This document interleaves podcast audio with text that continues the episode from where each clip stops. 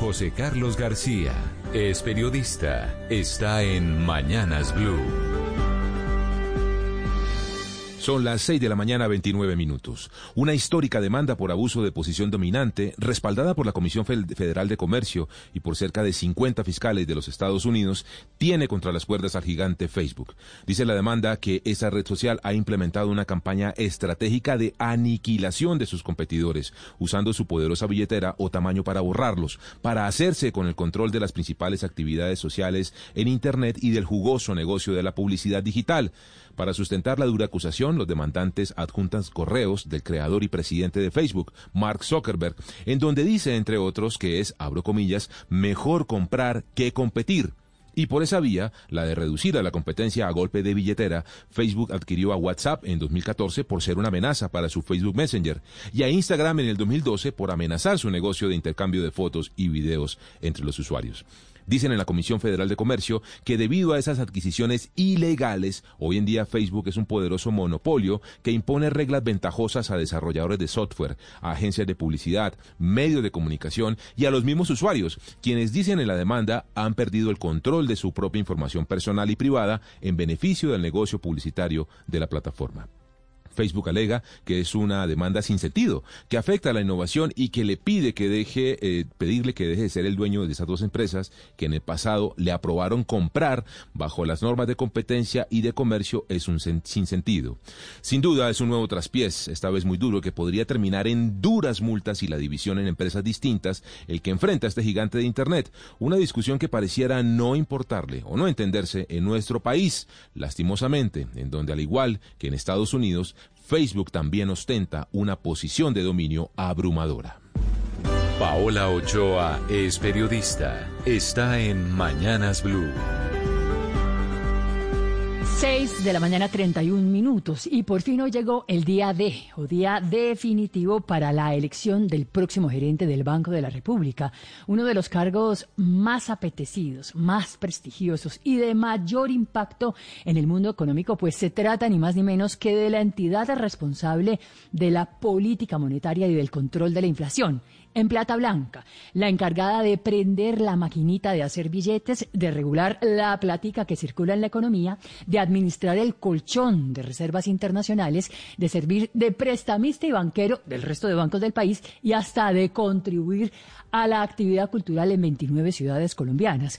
Un rosario de tareas, deberes, obligaciones y responsabilidades que hace de la elección del gerente del emisor un hecho de suma importancia y en este momento de una significación especial en un contexto de crisis económica, desempleo, deuda, pandemia, quiebras y hasta de una eventual reforma tributaria a las puertas del 2021. Y por ello mismo, la elección en las próximas horas del gerente despierta enorme expectativa en el país económico y gira en torno en este minuto alrededor de tres grandes favoritos.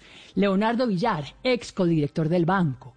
Hernando Vargas, actual gerente técnico del banco, como también lo fue J. Uribe, que saltó de la gerencia técnica a la gerencia general, y finalmente Alberto Carrasquilla, hoy por hoy ministro de Hacienda. Este último inmerso en las últimas horas en una gran polémica por cuenta de la posible puerta giratoria que se abriría entre Gobierno Nacional y Banco de la República, y con ello la eventual amenaza de que se menoscabe o vulnere la independencia del emisor, que ha sido una de sus banderas desde la Constitución. Y por eso mismo las críticas de varios varios economistas y exministros de Hacienda ante un eventual nombramiento de Carrasquilla al frente del Banco de la República, así como también los dardos desde diferentes flancos en la prensa, como el editorial ayer del diario El Espectador, para el cual nombrar a Carrasquilla es en la práctica decir que el emisor está totalmente alineado con el gobierno, lo que le quita seriedad, independencia, autonomía, imparcialidad a una entidad que se creó hace 100 años y que durante un siglo ha sido central para la organización económica e institucional del país. Estás escuchando Blue Radio. ¡Hey! Muchachos, me conseguí una fórmula para hacer trajito en la casa. ¡Buenísimo!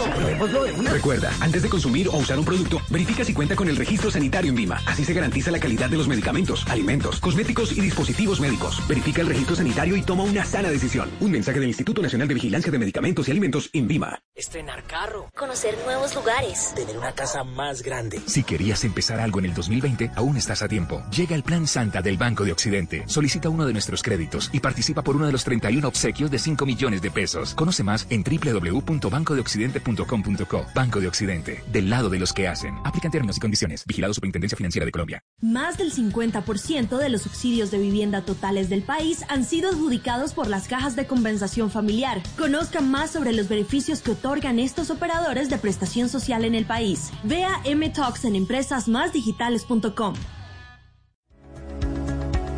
Conoce cómo los procesos de participación ciudadana impulsados por el Ministerio del Interior mejoraron a cientos de comunidades alrededor del país. Este 21 de diciembre a las 3 de la tarde participa en nuestra rendición de cuentas, transmisión a través del canal institucional, página web y las redes sociales. Puedes enviar tus inquietudes al correo rendición.cuentas2020 arroba mininterior.gov.co. Avanzamos hacia un mejor futuro.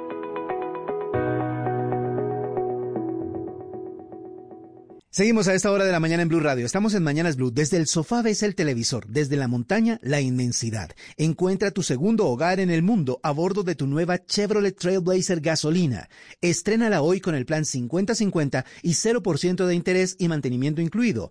Agenda hoy tu test drive y descubre tu próxima camioneta. Conócela en el Live Store personalizado y desde donde quieras. Conoce más en chevrolet.com.co. Estás escuchando Blue Radio y. Y murió Paolo Rossi, la leyenda del fútbol italiano, el, el héroe del título de Italia en el legendario mundial de 1982. Sí, señor. Con los deportes, Tito Puchetti. Sí, señor, en Italia lloran a Paolo Rossi, campeón del mundo, como usted lo decía, en 1982 y goleador de Italia que murió hoy a los 64 años, fue en realidad en la madrugada. Eh, Rossi trabajaba como comentarista en la televisión de su país y era recordado especialmente por esos goles en España para darle la tercera corona del mundo a la zurra en ese momento.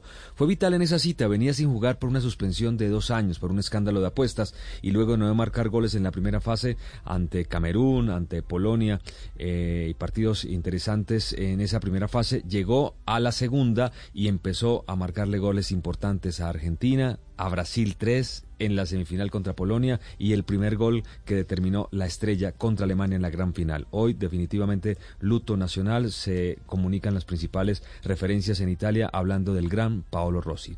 Yendo a otros temas, Néstor Junior de Barranquilla perdió en contra Coquimbo de Chile, que estuvo en Barranquilla defendiéndose muy bien este conjunto austral con una contundencia casi perfecta en los cuartos de final de la Copa Sudamericana. Dos disparos al arco de Coquimbo, dos goles y remontó para llevarse la ventaja en la serie de cuartos de final. Junior solo contó con tres suplentes, equipo que tuvo que controlar 10 casos de COVID-19, dos expulsados y actuó sin su principal figura Teófilo Gutiérrez. Ahora Junior tendrá que vencer a Chile o al conjunto en Chile, eh, dos goles por cero en, el partido de vuelta, ¿no? Por su parte, Boca Juniors eliminó al Inter en Copa Libertadores configuración positiva y negativa al mismo tiempo de cuatro colombianos que vistieron la camiseta del equipo argentino. Fanfrao Fabra marcó en su propia puerta autogol cuando quería sacar la pelota pero falló. Con este tanto en contra fueron a definición desde el punto penal, pero allí Cardona falló, pero Fabra se desquitó cobrando de una manera contundente. Los Ceneices se clasificaron y jugarán los cuartos ante Racing de Argentina también. Listo los octavos de final de la Champions, tendrá eh, seis colombianos, Cuadrado con la Juve, el equipo italiano que ganó su grupo, Porto con Luis Díaz y Uribe que marcó gol, y Atalanta de Mojica, Zapata y Muriel que anotó un gran tanto para los italianos ante el Ajax para sellar la clasificación. El sorteo será el día lunes de los cuartos de final de la Champions, además de Juve, Bayern, Manchester City, Real Madrid, Liverpool, Chelsea, Dortmund y París Saint-Germain estarán en el bombo de los ganadores del grupo. Y en el otro, fuera de Porto y Atalanta, Atlético, Sevilla, Borussia, Mönchengladbach, eh, Lazio, Barcelona y Leipzig. Hoy primer partido de la final femenina, América ante Millonarios en el Pascual Guerrero. Y cierro con esta noticia. Hernán Bolillo Gómez vuelve a ser entrenador de fútbol, pero en el Medellín. No me hables, que es en el Medellín, un mundialista. Me, a nuestra me, liga. me alcancé a asustar, pensé que me iba a decir Selección Colombia. No, en el Medellín. 6 de la mañana, 38 minutos. ¿Alguna duda, Tito, que el Mundial de 1982 en España fue el mejor de la historia? Sí, uno de los uno de los mejores de la historia con esa selección. Tal vez no ganó la selección tengo, que todo el mundo tengo amaba, tres ¿no? quiero decir, esta es mi, mi humilde opinión, Tito. Yo no sé de fútbol, el que sabe Dicen usted. que es, es el de 1970, pero es un mundial que uno no vivió. Tres razones para creer que, bueno, es que yo vi el del 82 eh, Sí, en plena y- época, y, y se me quedó grabado para siempre. Tres razones para creer que el. Mundial fue el mejor de la historia. Campeón de Brasil. que era un equipazo, Un Zico, selección.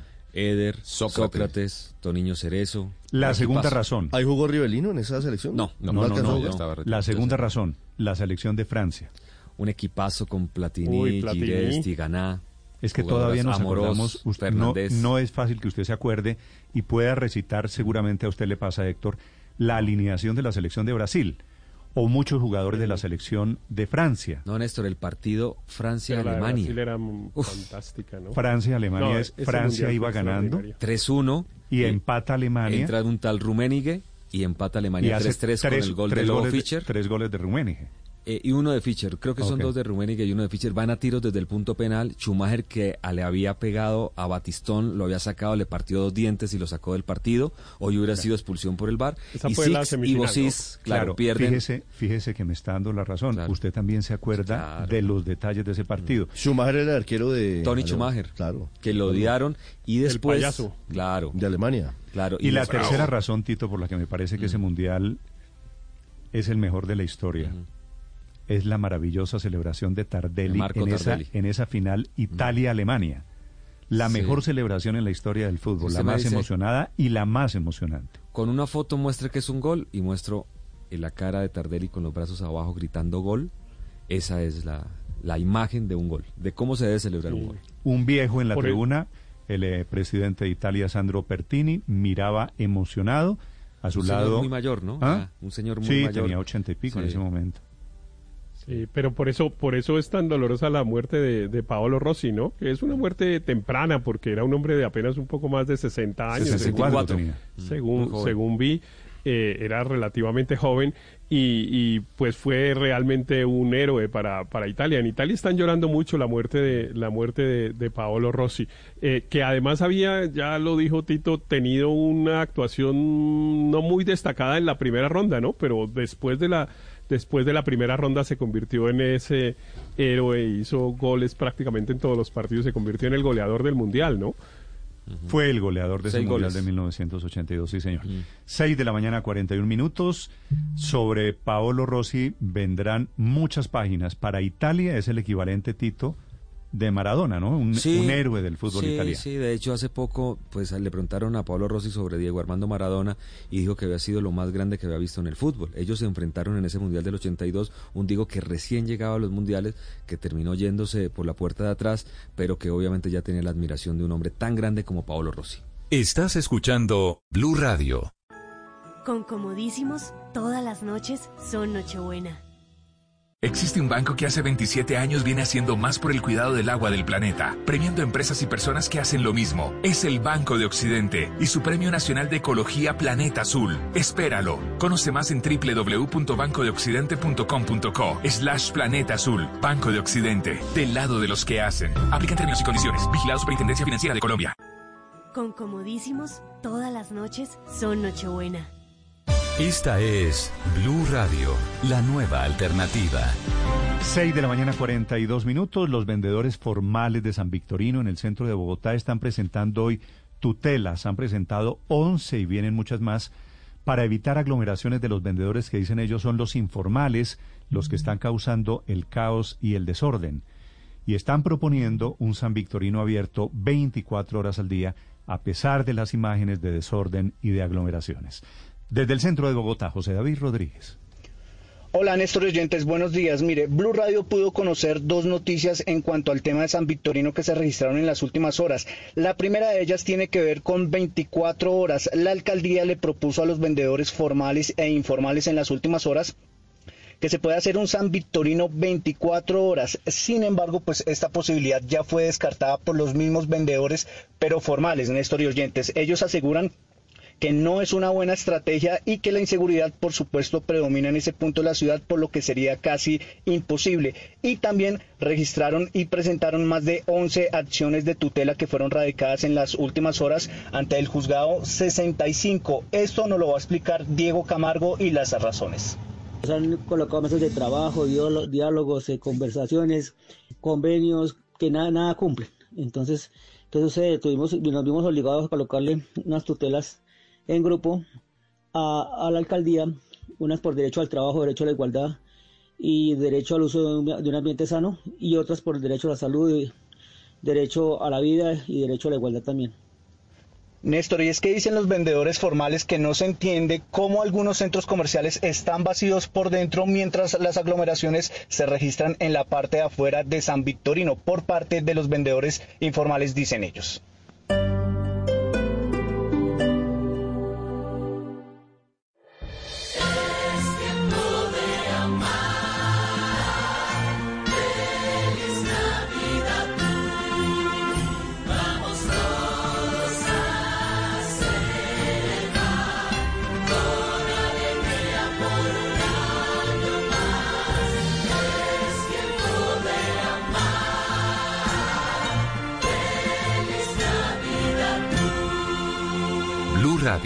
La nueva alternativa. Ole, ¿se va a colar? Respete, que los que estamos aquí sí pagamos. ¿Y a usted qué? No sea sapo. Lo que usted hace nos afecta a todos. A mí no me venga con lo de sapo. Si no va a pagar, nos mandan menos buses y nos demoramos más. Respete. Por un Trasmi Más Pro, yo pago mi pasaje. Si todos pagamos, todos ganamos. Gracias por cumplirle a Bogotá. Transmilenio, Alcaldía de Bogotá. Comparte la magia de la Navidad con una super pantalla de 6.53 pulgadas de tu Xiaomi Redmi 9C. Y si eres cliente claro, llévalo solo por 476.900 pesos y disfrútalo en la red de mayor cobertura de Colombia. Visita tienda.claro.com.co o llama al numeral 400. Oferta válida para pago de contado y tienda online Claro del 1 al 13 de diciembre de 2020. Aplica para clientes Claro nuevos y actuales. Conoce más información en claro.com.co. En Autonisa tenemos el vehículo que quieres. Recibimos vehículos de cualquier marca como parte de pago. Visita nuestros concesionarios en esta Navidad. Autoriza, se lo garantiza. Chevrolet, Find New Roads. En Navidad, Bogotá brilla por su conciencia. Cuídate y cuida a los que más quieres. Bomberos Oficiales de Bogotá te recomienda. No descuides velas sobre elementos que se puedan prender. No uses pólvora. No sobrecargues tomas eléctricas ni realices conexiones informales con la iluminación navideña. Una campaña del Cuerpo Oficial Bomberos de Bogotá, Alcaldía Mayor. Con Decameron viaja a San Andrés con todo incluido desde 411 mil pesos noche por persona. La isla del mar de los siete colores te está esperando. Recuerda que puedes realizar cambios en tu viaje sin penalidades. Reserva ya en decameron.com, línea en Bogotá 628-0000. Puntos de venta de Cameron y agencias de viajes. Aplican condiciones. Operado por ser incluidos limitada. RNT 3961. Quiero a San Andrés. Vuelvo a visitarla. Decameron. No pases por alto ningún tipo de violencia contra las mujeres y niñas en Colombia. Denuncia en las líneas nacionales 123, 122, 155. Estamos juntos por ellas. Ministerio del Interior, avanzamos hacia un mejor futuro.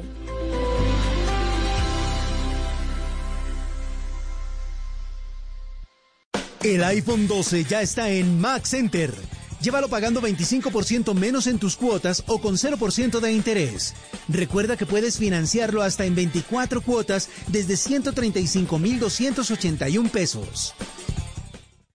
Anita, ¿usted sí sabía que Mastercard se unió junto a uno de los mejores chefs de Colombia para esta Navidad? No lo puede usted decir mejor. Mastercard, sí señora. Y óigalo bien, Harry Sazón se unieron para traer la mejor opción para una cena familiar esta Navidad, Patri. Porque definitivamente este reencuentro tiene que ser memorable. Mira, Anita, 580 mil pesos podremos elegir entre dos menús para cuatro personas y además recibir una experiencia exclusiva.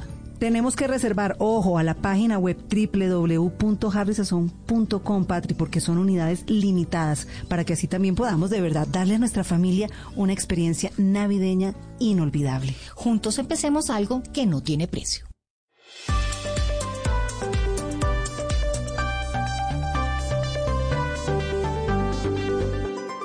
Estás escuchando Blue Radio y bluradio.com.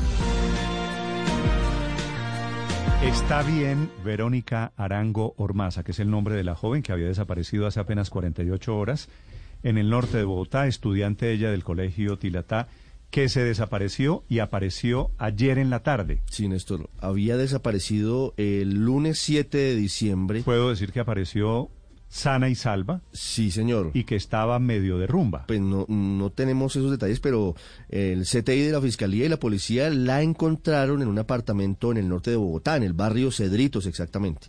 Había desaparecido, como le digo Néstor, el lunes 7 de diciembre, es decir, en la noche de las velitas, en la calle 127 con carrera 15, es decir, en el sector de Unicentro. Los papás estaban muy preocupados, pero tenían indicios de que podrían haber conocido a una persona a través de, Tinder, de la aplicación para encuentros furtivos.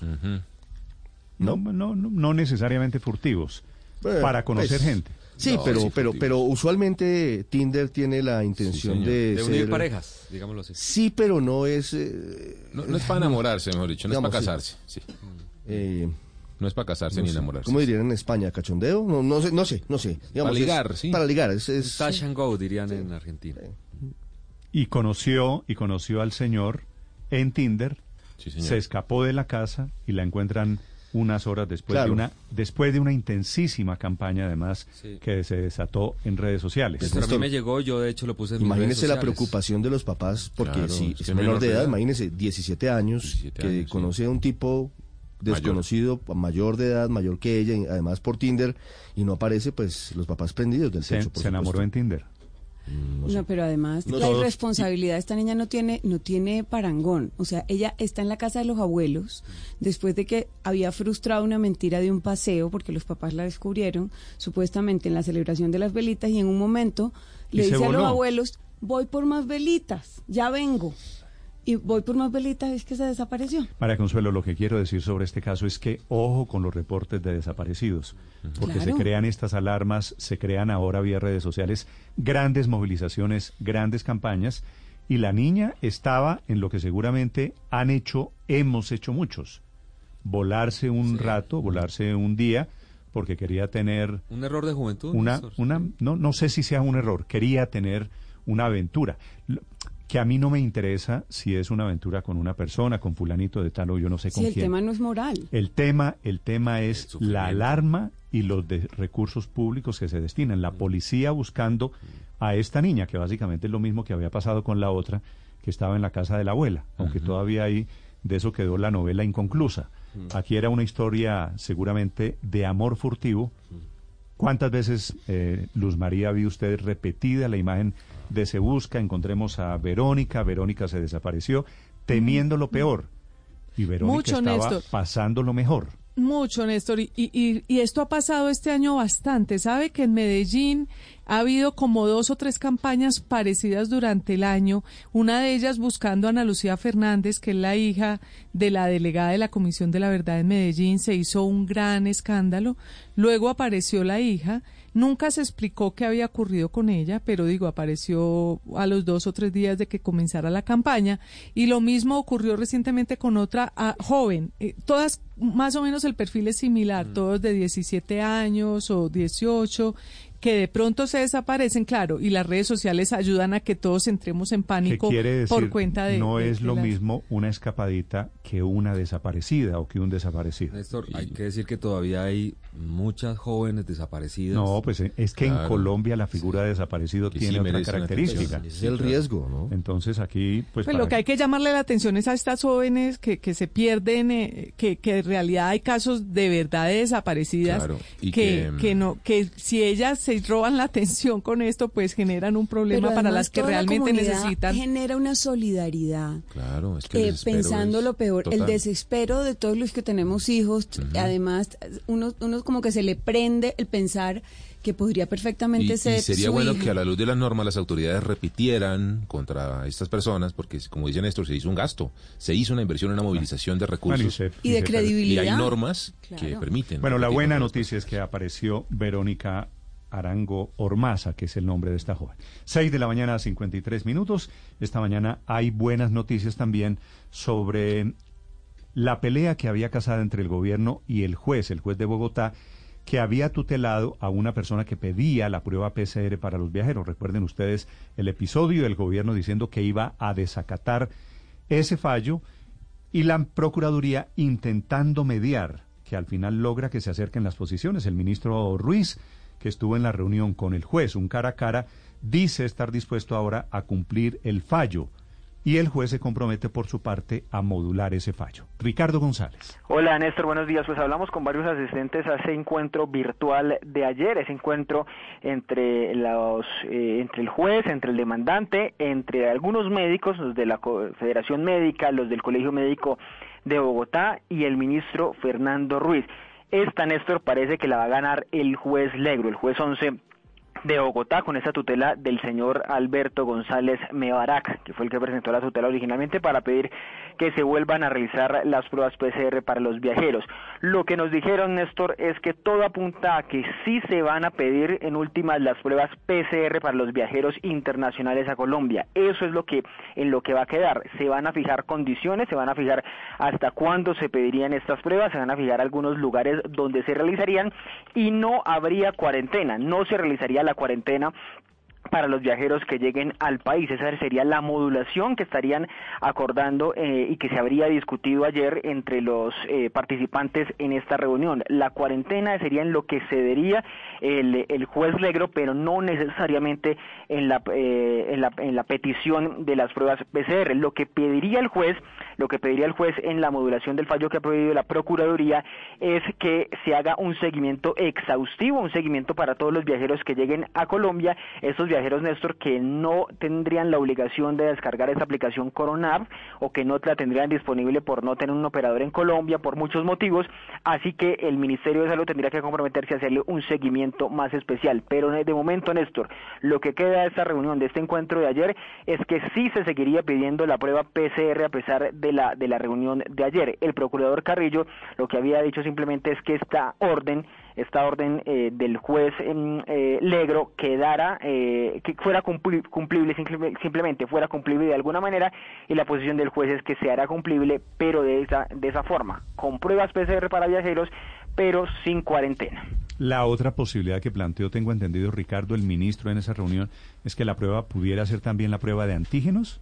La prueba de antígenos, exactamente, eso es lo que nos dijo uno de los de los asistentes a, a la reunión, no especificar qué prueba, pero sí pedir alguna prueba negativa, por supuesto, para eh, eh, antes de abordar a Colombia, una prueba negativa para eh, entrar al país, para entrar a Colombia. Por supuesto, Néstor, una posición que no, no los vi ayer como invitados en esta reunión, una posición con la que no están de acuerdo ni las empresas de turismo ni las aerolíneas, que veían allí como una, una, un obstáculo para entrar al país la petición de esa de esa prueba de la prueba PCR o alguna de las de las pruebas que, que se exigen. Lo que eh, quedó también estipulado, Néstor, es que el ministro aclaró, matizó un poquito su declaración del fin de semana, incluso había dicho que eh, desde la semana pasada, incluso había dicho que fue mal interpretado, según nos dijo uno de los médicos, que eh, había sido mal interpretado, que él nunca quería incumplir el fallo, sino que simplemente le quería pedir más aclaraciones al juez 11, al juez Giovanni Legro.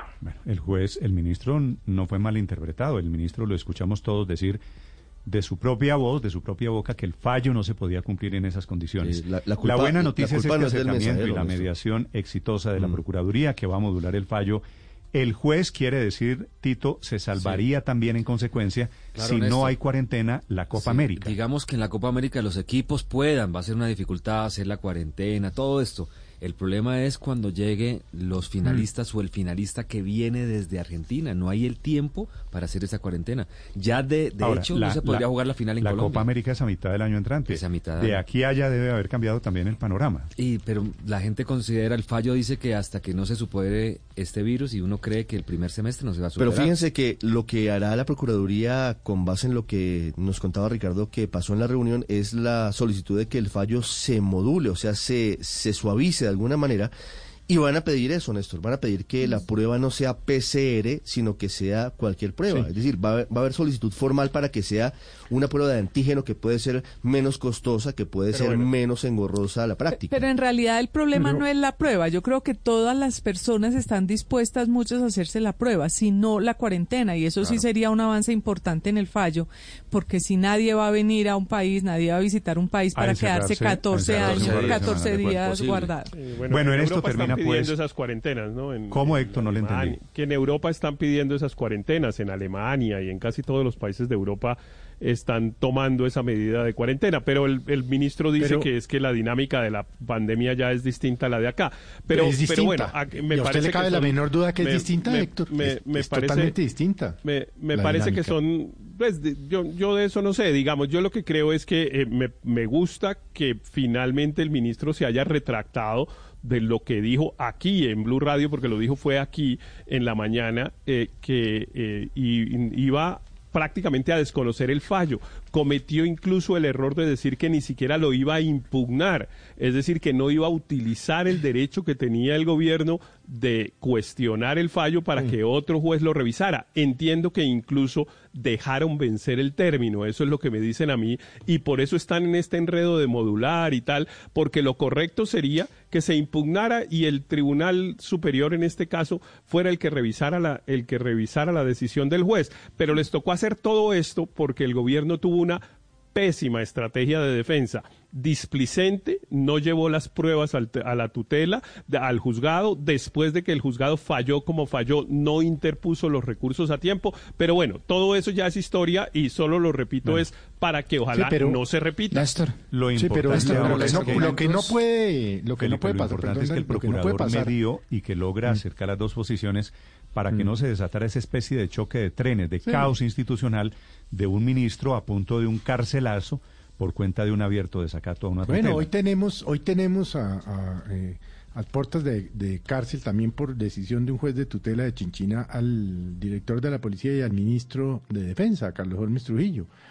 Es que los jueces, y yo sé que Héctor no coincide en eso, también se extralimitan, Néstor. Sí, se Es están decir, extralimitando con no decisiones que le corresponden sí, al Ejecutivo y a comités, yo no a comités para qué médicos y presidente, elegimos presidente. De acuerdo, de acuerdo, si lo- al paso que vamos serán los jueces a través de tutelas los que van a decir cómo y para quién se reparten las vacunas del COVID cuando Y. Felipe, los argumentos que ha esgrimido el Así gobierno nacional para decir que la prueba, que la prueba que está, que está exigiendo el juez eh, puede ser inocua o puede mandar una, una falsa señal de, de un negativo en una prueba son, son muy claros y tiene criterios epidemiológicos asesorados por expertos. Sí, se presentaron Ayer acá en Blue mencionábamos una carta de más de 200 asociaciones médicas, epidemiólogos, salubristas públicos que dicen la persona, o sea, una prueba negativa confía a la gente que está negativa, pero se puede contagiar en esas 48 horas mientras se la hace y eso es peor. Yo creo que lo que hay que hacer es un seguimiento a síntomas, como se está haciendo en el aeropuerto El Dorado y en diferentes aeropuertos del país para tener cuidado y que la gente tome las medidas de precaución. Pero una prueba negativa lo que hace es que la gente se tome confianza, se puede ver contagiado en esas 48 horas y terminamos en una situación peor. Yo creo que aquí lo que hay que confiar es que el Ministerio de Salud, el Instituto Nacional de Salud, todas las entidades que están encargadas de Confiar en dar línea saben. Y tomar las decisiones en los temas de pandemia saben más que un juez que no tiene un comité de epidemiólogos y médicos Oh, el- el- asesorando sus los, decisiones. los jueces resuelven sobre temas técnicos con base en unas pruebas que les llevan las partes, porque claro que los jueces no saben eh, de genética para saber si un hijo que dice que es de Maradona es de Maradona o no,